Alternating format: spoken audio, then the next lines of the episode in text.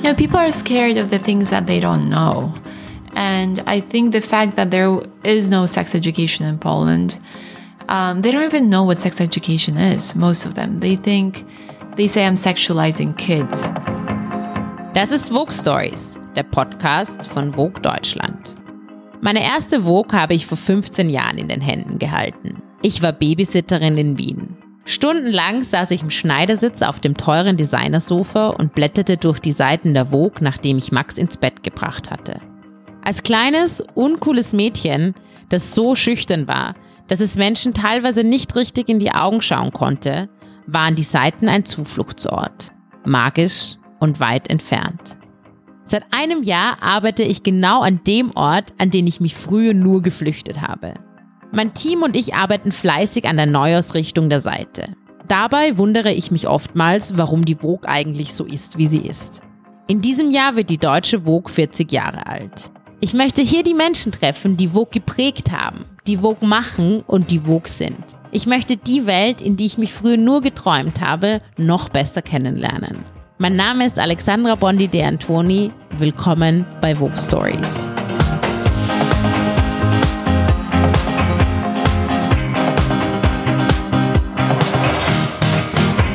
Bin heute in Berlin und treffe gleich das polnische Model Anja Rubik. Sie ist in der Stadt, um Freunde zu treffen und nach langem Hin und Her klappt es heute endlich mit unserem Gespräch. Anjas internationale Karriere begann als Gesicht von Chloe. Sie lief schon für fast jeden Designer da draußen und war auf so vielen Covern zu sehen, dass man schnell den Überblick verliert. Außerdem hat sie ihr eigenes Parfum und Magazin herausgebracht und steht nicht nur vor der Kamera, sondern auch hinter ihr. Sie ist eines dieser Models, das seine Plattform und seinen bekannten Namen nützt, um Gutes zu tun. Durch ihren Kampf für Sexualaufklärung in ihrer Heimat Polen wurde sie zum Staatsfeind Nummer 1 erklärt. Das hält sie aber nicht davon ab, immer weiterzumachen. SexEd.pl ist eine Plattform, die es Menschen und gerade Jugendlichen ermöglicht, offen über Sex zu sprechen. Und weil wir ja eh alle Sex haben und Aufklärung so etwas Wichtiges ist, was aber irgendwie immer vergessen wird, sprechen wir jetzt genau darüber. You were born in Poland and then moved to Paris to start your modeling mm-hmm. career. Can you maybe take me back to that time and explain how you got into modeling? Hmm. It was quite interesting because I was born in Poland, but I traveled a lot as a kid. And where I left Poland when I was five years old. We lived in Greece for three years, then we moved to Canada for a year, then South Africa. And really in South Africa, I started to be interested a little bit in fashion. And then that was also the time when uh, George Michael videos started coming out and to me, that was so fascinating. And I lived in a completely different world because both of my parents are vets. They work with animals. So there has, you know, I had no connection to fashion, no real connection to art. I mean, my mom loves to dress up and she loves makeup and she was always, um, it was quite funny because she's a vet, but she would always wear a heel and full on makeup to go to work. And, you know, I remember watching those videos and I didn't really you know, I didn't connect it to fashion as much, but I saw the video that I'm talking about is too funky. And I remember watching it and thinking, wow, like these women seem to me so independent, so powerful and strong with the whole world at their feet. And I thought, I want to be one of these women. And that was something that was very attractive to me. And you know, it somehow sparked an idea of entering the fashion world. I mean, I was a kid. I was like eight, nine years old. And I remember I would watch the videos on VHS and go back three minutes and 25 seconds. I remember till now to watch a video over and over and over again. And then I came back to Poland when I was, um, around 12, 13 and I grew taller and taller and skinnier and skinnier. And, you know, it was, fashion really didn't exist in Poland back then. And I, the information that I had, this is pre-internet time. I didn't have that much information. So there were just pieces of information here and there that would cut out of magazines and, you know, something about Linda Evangelista and something ab- about, um, Nadja Auermann. And it was a dream I kind of really believed deep down that it is possible, although, although realistically, if you think about it, I was in a small town in Poland. I had no connection to that world, but I believed somehow it's going to happen. Did you already knew what a model was, or was it more the idea of fashion that you were so attracted? I understood what a model was, but I didn't really understand what the job was. I was attracted to, to those girls from those videos that were just so independent and, and free and, and, and, and beautiful and, and, um, they've just ruled. That's what I was really attracted to.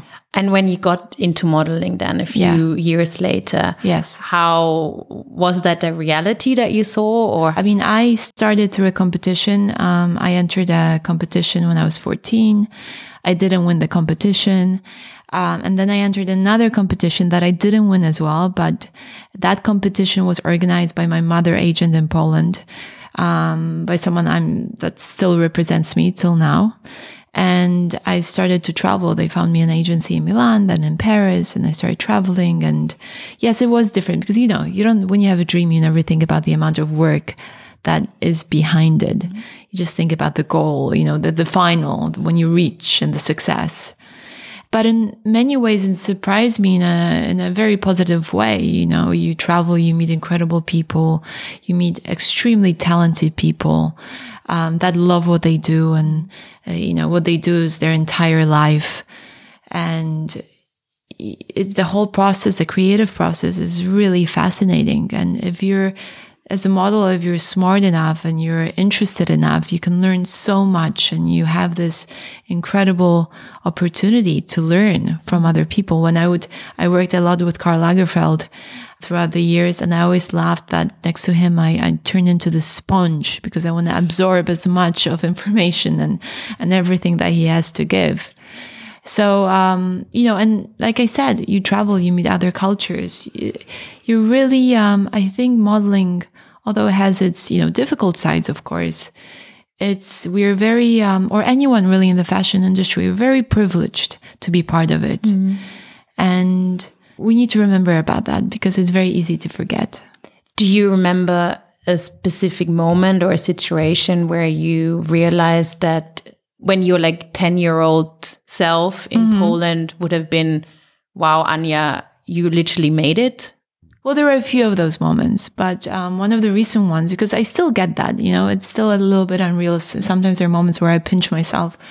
But there was a show, a Versace show in Milan, and they played the George Michael song and all the girls were there because it was an uh, anniversary show and Naomi was there and Claudia Schiffer and, and, um, you know, Helena Christensen and, and a few others. And I was there. And at the moment, in one moment, I had tears in my eyes because it was so unreal. That song, them being there, me being part of the show. Um, I was actually closing the show. It was very, very unreal. That and was an unreal moment. An yeah. unreal moment. and crazy. a couple of years back, also, I did a Balmain show, maybe eight, nine years ago. And it was also the same song of George Michael. And I opened that show and it was quite unreal. Um, do you remember your first connection with Vogue? With Vogue? Well, I remember my first big story. Mm -hmm. And that was with Inez and Vinoodh for French Vogue. I think it was in 2003 or 2004, 2004. And, you know, it, it, was incredible because you're there and you cross your fingers that everything goes well and you give your best. And what is, what is really fascinating is that, not fascinating, but what was interesting is that I was surprised that everyone at Vogue is so nice.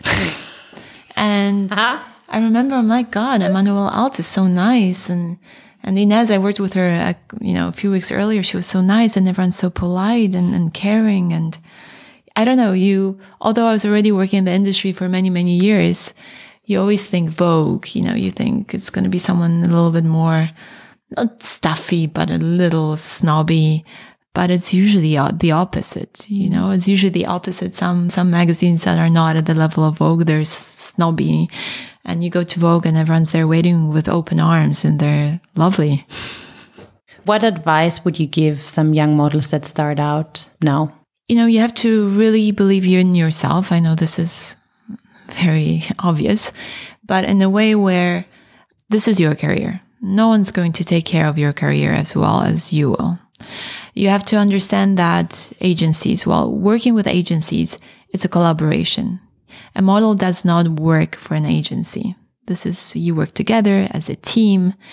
And, you know, hope is not a strategy.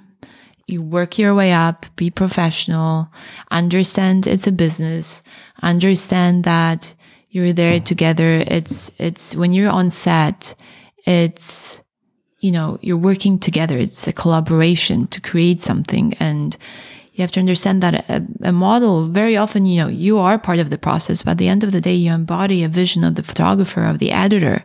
You have to find yourself within that space. You have to understand that your part is in a way to inspire, um, and understand the vision and be able to extend it further. Um, I think that's really, really important that girls don't necessarily um, immediately mm. Get that. But the collaboration with the agency is very important because a lot of girls, they start, they're really scared of their agents. They're different agencies. Some agencies obviously uh, abuse their power. So um, just understand you're not working for them, you're working with them. This is your career. Take care of it. And, you know, if you manage, it's, it's an amazing opportunity. How long did it take you to find that out or to be as strong with yourself to believe in that? Maybe a few years, the moment I became a little bit comfortable with, with, you know, your own body and with your own self. I started very early. I wouldn't recommend that for any girl. I think 15, 14 is way too early because you don't know who you are yet. You don't know what you like. And suddenly you drop into an industry that, you know, constantly gives you feedback and everyone is expecting something else and something different from you. And when you're, you know, when you're a bit older and you know who you are, it's easy to not play that game, but embody those personalities for a day. But when you're very young, you want to do your job well and you want to fulfill all these expectations and it's very easy to lose yourself. You, you, you, don't know, you, you hear, you know, you're too tall, you're too short, you're, you have too much personality, you're too loud, you're too shy, you're not loud enough. And if you're just growing and, and creating yourself, it's, it's quite difficult. Mm. But I think the young generation nowadays, they already have that with social media. I mean, social media is, is a hard one because you get instantly so much you know, comments and so much feedback on every element of your life. Mm. You put yourself out there. So mm. maybe they they have a thicker skin to start. Mm.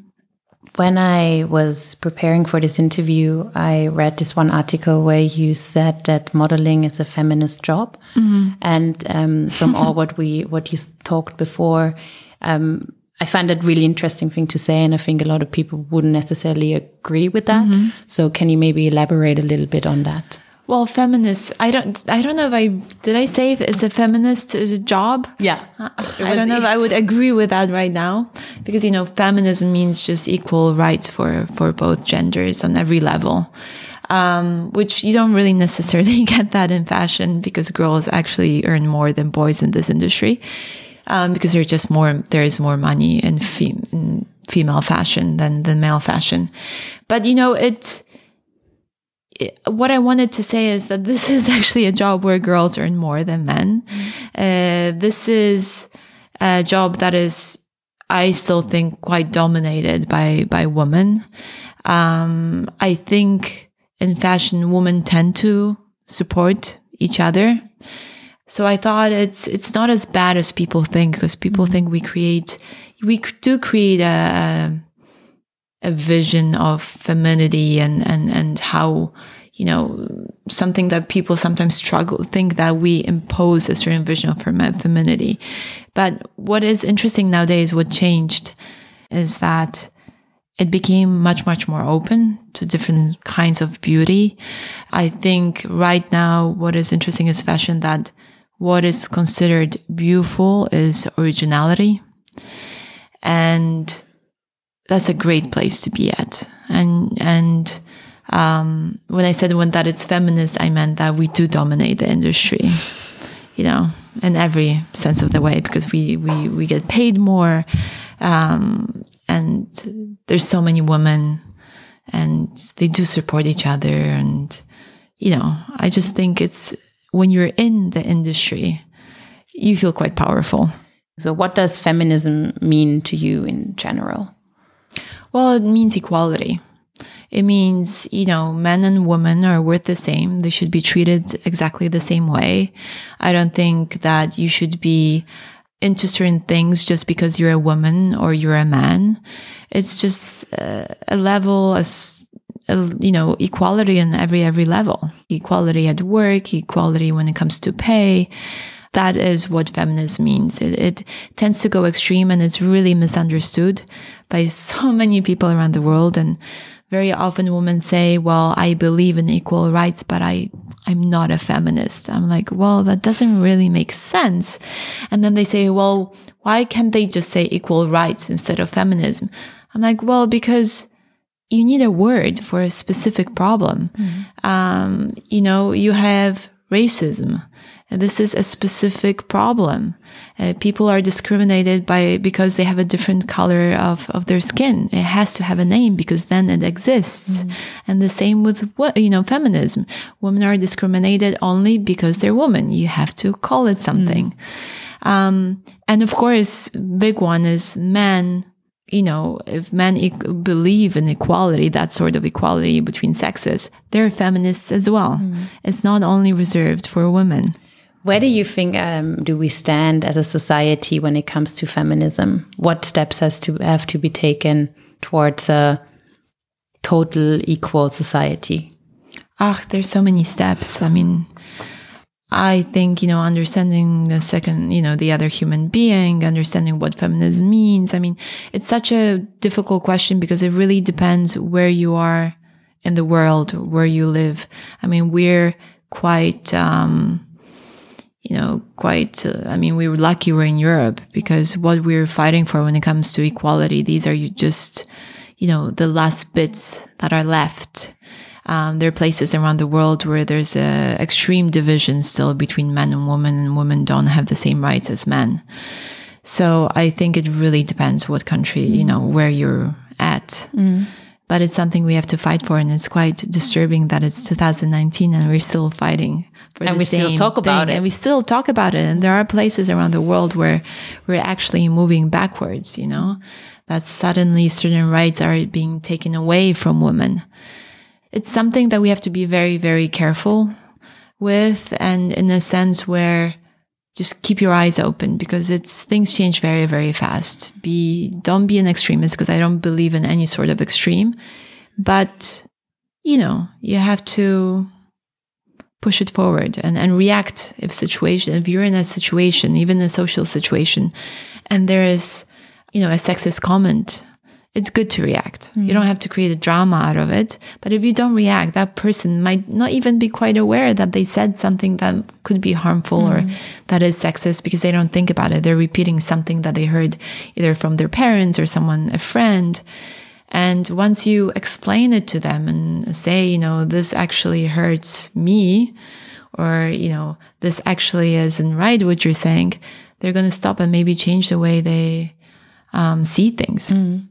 You just mentioned that in some parts of the world we're going backwards again, and I think that's maybe quite a good bridge to what you're doing with SexEd.pl, um, what started in Poland. So with SexEd.pl, you want people to talk about sex yes. and learn about sex education. Yes. So why is it important for us to talk about sex? Well, because first of all, it's a subject that applies to every human being on this planet. Um, sex education shapes the society that we live in. It has a huge impact on our health, our safety, on the relationships that we build, uh, understanding ourselves, understanding a different human being um, on accepting ourselves and others, it's a huge element of our life. And I wasn't aware of this. I mean, until quite recently. And thanks to the people that uh, I started to surround myself with and, and the educators that I spoke to, psychologists, um, sexologists, you know, a lot of things that I didn't know suddenly, you know, it became obvious because it all started a little bit over three years ago, where in Poland, um, the current government was trying to change the abortion law. Abortion in Poland is illegal with a few exceptions. The exceptions are if you were raped, if the pregnancy is endangering your life, or if the fetus is heavily deformed. So this um, government now was trying to take those exceptions away and also introduce something very interesting, which would be basically um, if you were pregnant and you lost the pregnancy, there would be an investigation uh, initiated to check whether you really lost a pregnancy or you removed it. So you can imagine what happens to the psychological side of that woman. Um, who not only went through this drama of losing her baby, now she has to answer questions to, to the police whether she removed it on purpose. And I was really against that. I mean, I'm in general, I'm pro abortion. I think she'll be legal until the 12th week. Of course, right now that in Poland will not change, but changing, you know, getting rid of these exceptions, that, that was just in my mind unacceptable. And I started to join marches. I spoke at, at protests and I started to look at numbers, how abortion looks like in other countries. I wasn't aware back then that only Poland and Malta have illegal, um, are the only countries in the European Union that have, where abortion is still illegal. And then I looked at the numbers of abortions. Um, when the more east you go and you look at Poland, the numbers are much higher than in other countries. And that has to do with the lack of sex education. Um, and then I thought sex education, but I never had sex education in school. How does the situation look like now? And I started to do my research and meet with people and the things that I started to, to realize and the information I was given was was really shocking because, I mean, I knew from you know I already knew that sex is a subject that's heavily taboo in Poland. Um, worldwide, I would still worldwide, say. yes, but yeah. in Poland, it's well, yes, there's many countries that yeah. it's as taboo, but you know, I'm Polish, so I was focusing on mm-hmm. on Poland at that moment. I know that you don't speak about sex at home. You don't speak about sex at school because you have no sex education. Uh, even in relationships, you don't speak about sex. And I, I thought, okay, we have to do something about it. And then all the other information came that, you know, HIV, the amount of people infected um, with HIV in Poland is rising, that 60% of the people living in Poland with HIV, they are not aware of the fact that they, they have the virus. Um, STIs are rocket high kids are really not aware of how their body functions, how their reproductive, uh, you know, system functions. They don't know anything about contraception. Um, very often their first sexual, uh, you know, um, experience is actually anal sex because they don't want to get pregnant. They don't think oh. about STIs because no one talks, tells them about STI. And then so many other things. Then I learned, you know, I spoke to psychologists and they started to explain to me what a huge impact, you know, sex education has on a kid that's growing up. What are kids told at school? Um, there is a subject in Poland that is supposed to be the sex education. It's called learning how to live within a family. And it's mainly taught by priests and nuns with a few exceptions, of course. And the things that are told are, are, are you know, crazy. And the book that goes along with, you know, the um, textbook that is in the educational system. In the textbook, it says that, you know, you shouldn't go to a gynecologist regularly. It's not a dentist. Girls are less intelligent than boys. So that's, that's still in schools. Oh, yes, it's still at schools. It's still in the textbooks that uh, masturbation is a sign of immaturity. Um, then the kids are told that it's evil and, mm. you know, different things. Your hand is gonna, you know, you're gonna lose your arm or like things like that. What was the worst one that I heard? But I heard that much, much later from different girls around Poland is that they're told that uh, when they have their menstruation, um, their period, that these are the bloody tears of the vagina crying that there's no baby inside of her.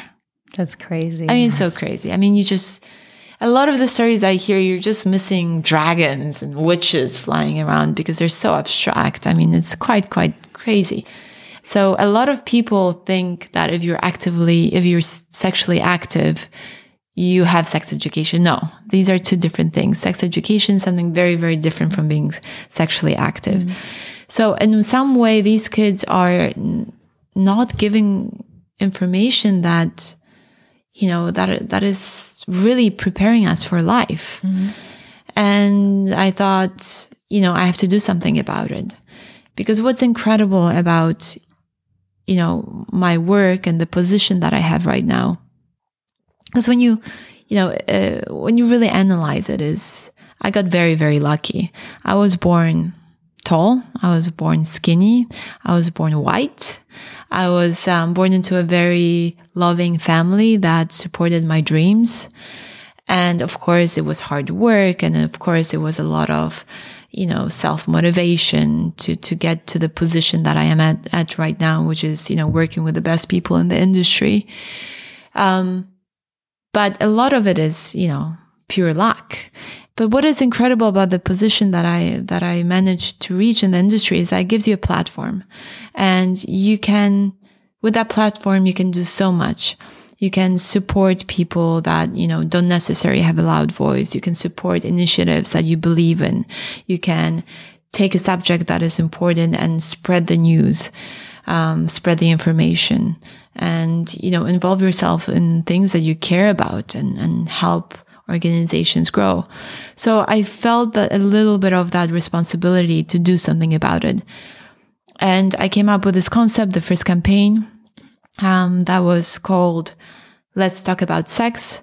And I just wanted, with that campaign, I just wanted to shine light on the problem, on the issue that there is a lack of sex education. And just start the conversation in Poland. And I came up with, you know, I decided that the campaign should live on social media because nowadays that's the main source of information and education.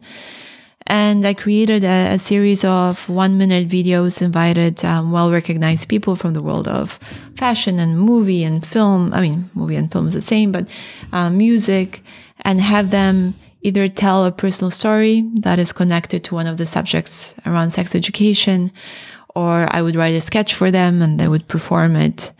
And then we released that in, in Poland and it was a very big success over I released it in a way where I would send the video to many different platforms. Mm-hmm. So after that, collecting all the information, how many people actually clicked on those videos was extremely difficult because I didn't send the link to YouTube. I sent it individually because I wanted all these platforms to feel that this is they're part of the campaign. Mm. This is also their video that they're releasing on their platform, not just a YouTube video mm-hmm. that they connect into the article. And over um, over 10 million people saw those clips, and then I started getting hundreds of of letters from from all around Poland um, of you know teenagers and people more mature telling me how those videos impacted their lives, how they took parents and they set their parents in front of the screens and played the videos, and now they can talk about certain subjects. Um, also, we aired a episode about getting tested for HIV, mm-hmm. and at that point, all the free testing labs that we recommended had um, record turnouts for days. So there was a very, very big impact. And mm. when I saw the reaction of the society, I kind of realized, okay, this is a beginning. This is not a one off. We mm. have to mm. do more. Why do you think? Because you got quite a lot of shit when you released it as well. yes. Like, if you can say that like that. Why do you think that's still the case? Why are people so afraid of a female body or like a human body in general and like dealing with all those things that are central and that you in a way can't really control? Or is that even the reason why people are scared of it? Yeah, people are scared of the things that they don't know. And I think the fact that there is no sex education in Poland, um, they don't even know what sex education is, most of them. They think, a lot of them they say I'm sexualizing kids. So, so I'm kind of convincing kids to have kids and teenagers to have more and more and more sex, where the reality is that they have it someone, anyways. No, they have it anyway. That's one thing. Second thing is that someone goes through a proper sex education. The moment of the first sexual you know, contact usually is later because kids that are aware of their body, they're aware of what sex is, they're a little bit more responsible. They usually you know, they don't feel the pressure of the surrounding to have it just behind them and, and to do it. They're also more prepared for it. They know it's a sort of responsibility and they feel strong enough to decide when it's right for them. Mm-hmm. Do you remember the way that you've been educated about sex? I was not educated about Not at all. No. And I spoke to my mom quite recently and I'm like, Mom, what's the deal? You never spoke about sex. And she's like, you know what? I don't know. We just thought you're gonna know. I'm like, how would I know? I mean, I was lucky that nothing happened. But um, I remember this little thing with my sister. I have an older sister. She's eight years older, and she was going on vacation for the first time by herself. And there was a lot of like a little bit tension. My dad was whispering with my mom, and we walked her to the train station. She was jumping on the train, and suddenly my dad gives her a condom and runs away. you know, just handed her condoms and then ran away. My sister went red. My dad was red. My mom was red. I mean, it was just so ridiculous. No conversation, not even explaining what that is. She probably had no clue how to put that on properly. I mean, so abstract. And I, I asked them, You're doctors, you're vets. I mean, what the hell? And they're like, We don't know. You know, when speaking to um, different educators, you kind of realize how difficult it is for someone to be born in Poland in a society that doesn't accept different uh, sexual orientations. And apart from going through all the teenage dramas and all the, you know, um, doubts about yourself and who you are and drama with your parents, on top of that, you're questioning so many other things because you're not fitting in and you're realizing you're not fitting in. And you don't, if you don't have a support system around you, if you don't understand, it, if there's no one to explain to you that this is normal, that you're okay, you're part of the society, you just have a different sex orientation.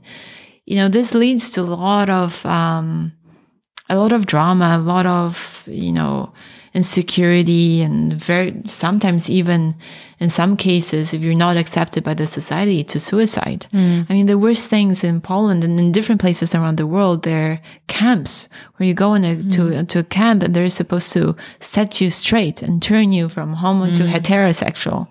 I mean, it's so abstract. And now so what is so crazy that is that, you know, knowledge is on our side. Like it's proven that this, your sex orientation, you receive that in your DNA.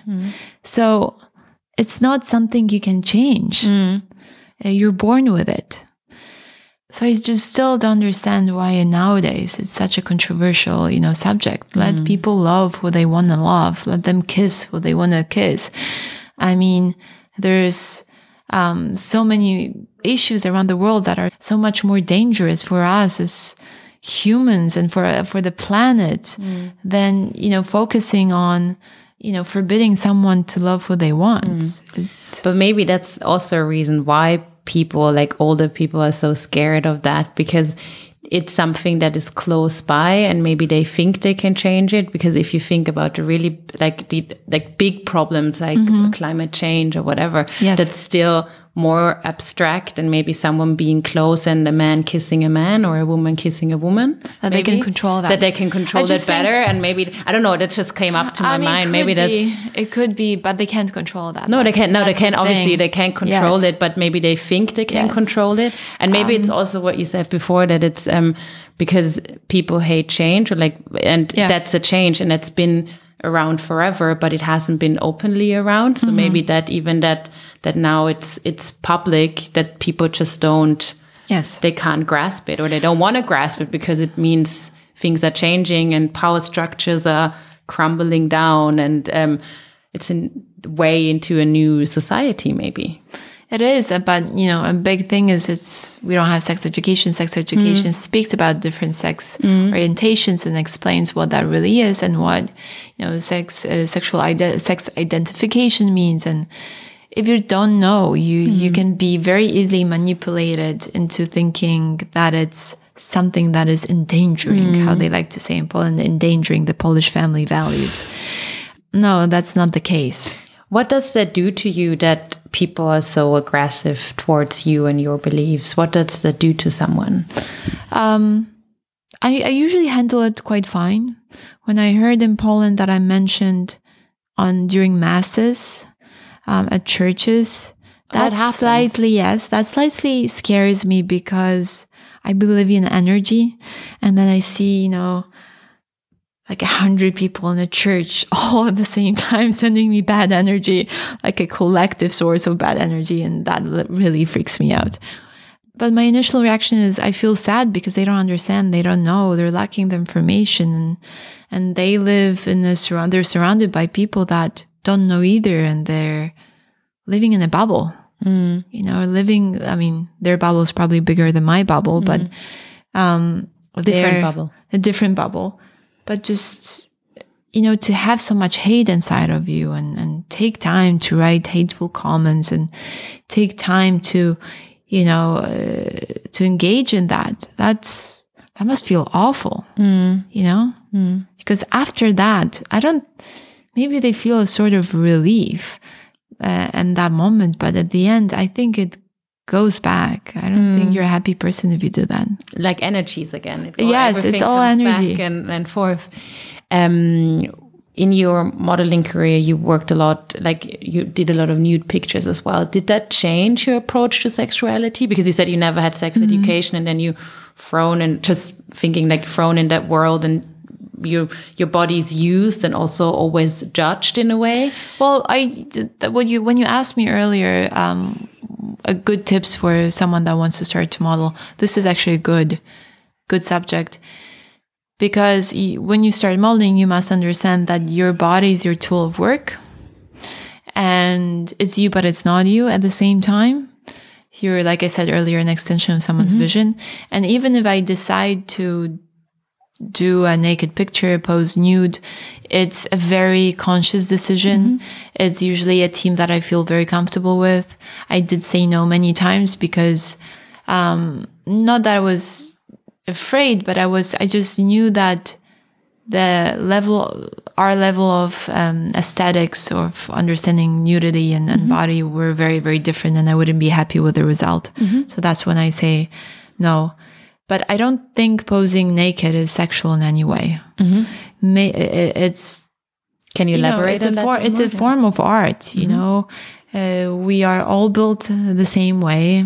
We all have our bodies. I mean there are differences where you know someone's a bit bigger someone's smaller someone has big boobs someone has small boobs longer legs shorter legs. Um, but at the same at the end of the day it's the same body and i think it's beautiful and i think it's very natural and i we should take care of it and we should celebrate it. And taking a beautiful image and naked beautiful image i think it's an element of celebration mm. of you know of of ourselves or of our bodies or of humans or of, of women of men depending who's taking you know who's on the picture. And i think it's it's very natural. Mm. You know what was i was yesterday at it was my first time at a place called vabali here in berlin super nice. super nice. Yeah. And, you know, I was thinking there's so many parts of the world where that could not exist. And we're, you know, you, mean have that to, you people to, are naked? Mm-hmm. Yes. So at that place, you have to be naked. You're not allowed to have swimwear. And when you go into a steam room or a sauna, you're naked or you're naked swimming in the pool. And it felt so natural. You don't feel like you're judged. No one is staring. No one is, you know, it's not sexual at all. Almost asexual, I would say. Yeah, true. Um, and it's beautiful. And you're all there, how, you know, how we were born. And it's incredible. But that's actually weird. I never thought about it. But when places, because Germans and Austrians, they just love being naked in Yeah. saunas and love being naked in the spa. But then in society, or when you see a naked picture, it's still sexualized in a way, even though those places are the most asexual place ever. No one like stares at your boobs No. or no one looks at someone's penis or whatever. It's actually No. a weird. But I weird thought it was incredible because that's a beautiful approach to body. Mm. You know, because it's it's on one hand, you know, even for me, I mean, at the beginning, I was like, oh, okay, and then you feel very comfortable, mm. and it builds a very healthy relationship with yourself and someone else's mm. nudity. And it's also healthy to see all these different bodies. I mean, you're mm. not staring, but you see still see these Yeah, yeah, people, yeah. and they come in different forms and sizes, and And yes, that's interesting that you said the moment you're outside of that place, mm. they have a different approach. Even when you think about things like social media on Instagram, it's still like female bodies are censored. You can't show nipples. That's Yes. actually such a weird, Very, very strange. very, very strange. because you can you can post the most vulgar Gross. picture, gross picture. But the moment your nipple is covered, you can see the mm. whole breast. It's just about the nipple, which is mm. very strange because it's not even about the whole breast. It's just that little nipple, which is actually identical with, with men. Mm. What kind of message do you think that sends to the public that on Instagram nipples are not not okay? Well, I think it, it sends a wrong message when it comes to, you know, nudity and you know, accepting your body, that suddenly, you know, there's something wrong with the nipple, that it's a nipple so sexual, you can't mm. show it. It's also not fair towards, you know, the audience because you basically don't let them judge the image by themselves or, or build their own relationship with that image and their own set of values when it comes to nudity. You're making a decision for them that this is mm. something they should not be seeing mm. because it's wrong. So basically, they're saying a nipple is wrong, That's which is, I mean, how can an element of your body be wrong? and also But it's a detachment. I mean, um, in one of the um, chapters in the book, um, which is called actually uh, "Fall in Love with Your Pussy," and there's one "Fall in Love with Your Dick," um, because in many countries people are so detached from their sexual organs. They don't, you know, they're 40, 50 year old adults that go to a doctor and they say they have a problem down there. They don't even have a name for it. true. And uh, there's so many women that they don't know how they're built. They never mm. took a mirror to have a look. Mm. So if there's a problem, they don't know if this is how they, you know, if, if there is a problem, there's mm. no problem because if they don't know how they looked down there, as they say, before. It's it's part of our body, you know. It's it should be treated just as our, I don't know. We take you know teeth and a finger and an elbow. I mean, it's part of us. How can we just completely detach from that spot? And especially that place that gives us so much pleasure, gives birth, you know, gives life.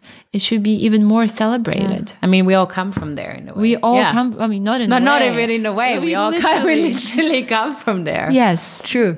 you know we uh, that's I, I said i said this um, made this statement recently that sex is who we are and sex is what we will become and it was like no i'm like yes that's who we are we come all come from sex Yeah. someone has to have a sexual you know and there has to be intercourse for for um Us to be here. ours to be there What was the biggest lesson that you learned through SexEd.pl and your activism? that nothing is impossible. That if you really set your mind to it, um, you will do it. I mean, when I first had the idea of the campaign, it wasn't easy. I had this big idea. I was, you know, on my own and I called so many people to be part of it. And I heard more often no than yes, because it's a very tricky subject in Poland. A lot of people were afraid to speak openly about sex, even subjects like consent. You know, understand that not everyone feels comfortable to speak about masturbation. And I no, I'm not, I don't want to force anyone, you know, to do that if they don't feel comfortable. But, you know, consent. I mean, I think we all agree about consent that it's needed in sex, whether you're in a relationship or not. Um, but so there are a lot of closed doors before anything happened but you have to kind of push through. But it could have been something that I already learned from modeling because I, I worked for quite some time before, Uh, you know, I, I managed to break through. It wasn't, I was not discovered in McDonald's and suddenly made a career. I was working and struggling and I actually gave myself a period of time, two years to make it to the top of the industry. Mm-hmm. By the top, I meant just working with the best people in the mm-hmm. industry for the best magazines and, and brands. If not, I go back to school because I didn't want to do it halfway. And, you know, a lot of the things that did happen was because I took action. You know, my first big job that helped me with my career was the Chloe campaign with Inez. And that happened I was in a studio in Paris and back then, I mean, they already had computers, but they have this huge board where they write the number of the studio and the shoots that are happening and what photographers are working there. And I arrived to work, I think for a German, some German small magazine. And I looked at the board and I saw Inez and Vinoodh and I was like, oh my God, I always wanted to meet them. So I had this idea that during lunchtime, I'm going to, you know, walk into the studio by accident, thinking it's my studio. And, you know, maybe I'll bump into them. I mean, there was no bigger plan apart from, you know, just bumping into them. And that's what I did. And during lunchtime, I walked in and at that point when I walked in, I'm like, oh, I don't know if I actually can recognize Inez. How does she look like? and obviously the production level was very different to the production where I was at, where there were like three people, four people. And here there's like a hundred people all around. And I just stood there and I'm like, shit. And then when I was about to turn around, someone said, Oh, who are you? Hi. Are you lost? And that was actually Inez. And you know, she spoke to me. She's very, um, her energy is, um, magnetic. The way she speaks to you and her look with the black, black hair. And she always looks with her blue, blue eyes and she kind of moves when she looks. It's, it's, it's, it's an experience. incredible. She's very animalistic actually in her, in her behavior. And, you know, she was very nice and she took a Polaroid of me. And the next thing I knew, I was booked for the Chloe campaign. So um, there was another situation with Jürgen Teller that happened, mm. and you know the story maybe, but because mm. I said it, I, I, already said it in an interview once, and I never worked with him. And this was quite recently; it was maybe four or five years ago. So mm. I was mm-hmm. already, you know, working for many many years because I've been working for twenty years now. Um, and I never met him. I never got to work with him, and I loved his work. And I, uh, we were staying at the same hotel. Uh, and I asked the reception to print my boarding, uh, my ticket because I was going from Paris to London on a Eurostar. And she gave me the ticket and she gave me the wrong ticket. She gave me Jürgen's ticket. And I was like, oh, it's not my ticket because he, she, he asked for the same thing. I didn't know he was staying at that time at the hotel. And I looked at his time and he was taking the train an hour after me. So I was like, let me change my, let me change my, this is a mistake. I actually should be on the other train. And of course, no plan whatsoever. And I went to the station. I'm like, I'll see him or I don't see him. And then I spotted him and I just came up and said, you know, I love your work. I hope you're going to work at some point. And um, just wanted to say that. And I boarded and the train, you know, left. And a few minutes later, I see him walking and looking around. So I wave and he sits down and we have a chat. And he said, Well, you said you wanted to work with me. I have my assistant here with the equipment. Why don't we do a shoot now? And I'm like, Yeah. so we shot our first shoot was on the um, Eurostar. Mm-hmm. He never knew. And I don't think he really still knows that I did that little trick and changed my train ticket. um, Does Inez know? Um, Inez, I think I told Inez quite recently. Okay and she kind of she doesn't re- she remembers me walking into the studio but it, it wasn't as big of a moment for her as it was for mm-hmm. me so she remain remembers vaguely she remains she remembers booking me for the mm-hmm. job and then i did chloe for many many seasons and i worked with inez um, still work with her for so many years Talking about Jürgen Teller, you shot the Vogue Poland, the first Vogue Poland um, um, cover with him. Was that also your first big shoot for a magazine then, or was that something with him? With him? No, I think I shot with him um, twice before. Okay. Um, but maybe never Vogue. Okay. So that was my first Vogue with Jürgen Teller. Do you, because Vogue Poland, you also did a collaboration with SexEd.pl. You did the video together. Yes. And I think it's quite, it's beautiful to see how Vogue Poland takes a stand um, yes. for the subjects. Can you maybe talk a little bit of your relationship with them? I feel so close to them you know, and um, it was wonderful that they supported SexEd.pl. They had for the very from the very beginning because when I started um, the movement, they gave me um, a permanent spot on their page where they write about SexEd.pl and all the things that are happening regularly. So it's updated every week, every two weeks, depending what we're doing. Um, they wrote about a collaboration that I did because I wanted to reach people um, you know, to make, first of all, make sex education approachable and fun and interesting, find different points of engagement to engage people. Um, and the best way to do that is through art, through fashion, through things, you know, that, um, people are interested in. So I approached them to, um, well, I first approached them with a different idea. I forgot about that because I wanted to create a competition for young photographers that, um, in their work, they, um, sp- speak about, you know, sexuality and finding your sexual uh, orientation and accepting yourself and um, do a competition where they send in, they create pictures for SexEd.pl, send in the pictures. We received over 30,000 images. We picked, um, we were supposed to pick 10 people, but we picked 14 at the end because we couldn't decide. And, um, then had a curator come in and cu- curate a big exhibition at the uh, Museum of Modern Art in Warsaw. So these kids suddenly had an exhibition at the, you know, one of the most important museums in, in Poland. So that was really fun. So Vogue entered this way, um, SexEd.pl and the collaboration. Then I wanted, because there were so many kids that wanted to be part of the movement and a great way to let people do that is through fashion because fashion, you know, allows you to show instantly what you identify with, what you support. And I approached this brand, um, Misbehave, that is doing actually quite well abroad as well. And I didn't want to produce anything. So I asked them for things that, you know, didn't sell before or samples, t-shirts and hoodies. And we wanted to print things or cut those pieces up and create, give them, give these clothes a new life and sell them uh, later on. And um, Vogue joined that um, project as well. It went very, very well because the collection sold out in 45 minutes, which is 45 great. minutes. 45 minutes. Wow.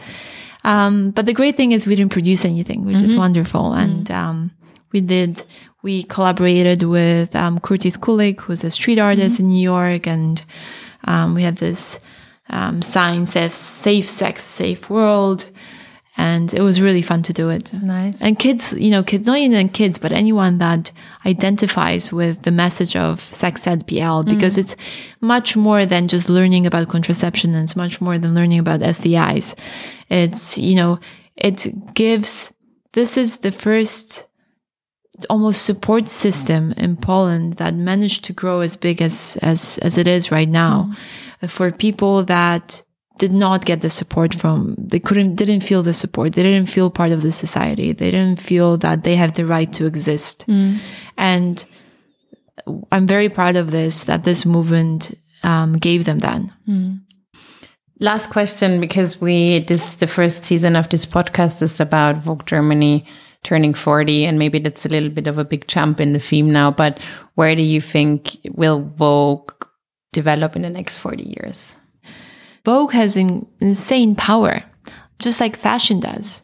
You know, we are the fashion industry creates trends faster than any other industry on this planet.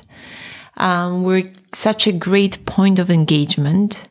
We can address so many subjects and, and issues through fashion. And I think right now is a very exciting moment in time because people in fashion are starting to understand and realize they have a huge impact on on people around the world and they can change things. And and i think that awareness is really really important. So i see i mean vogue could you know is slowly becoming a platform that is of course heavily focused on fashion but at the same time you know builds out to so many other subjects and builds a whole lifestyle and and uh, builds a whole you know way of thinking and, and can go easily also in education.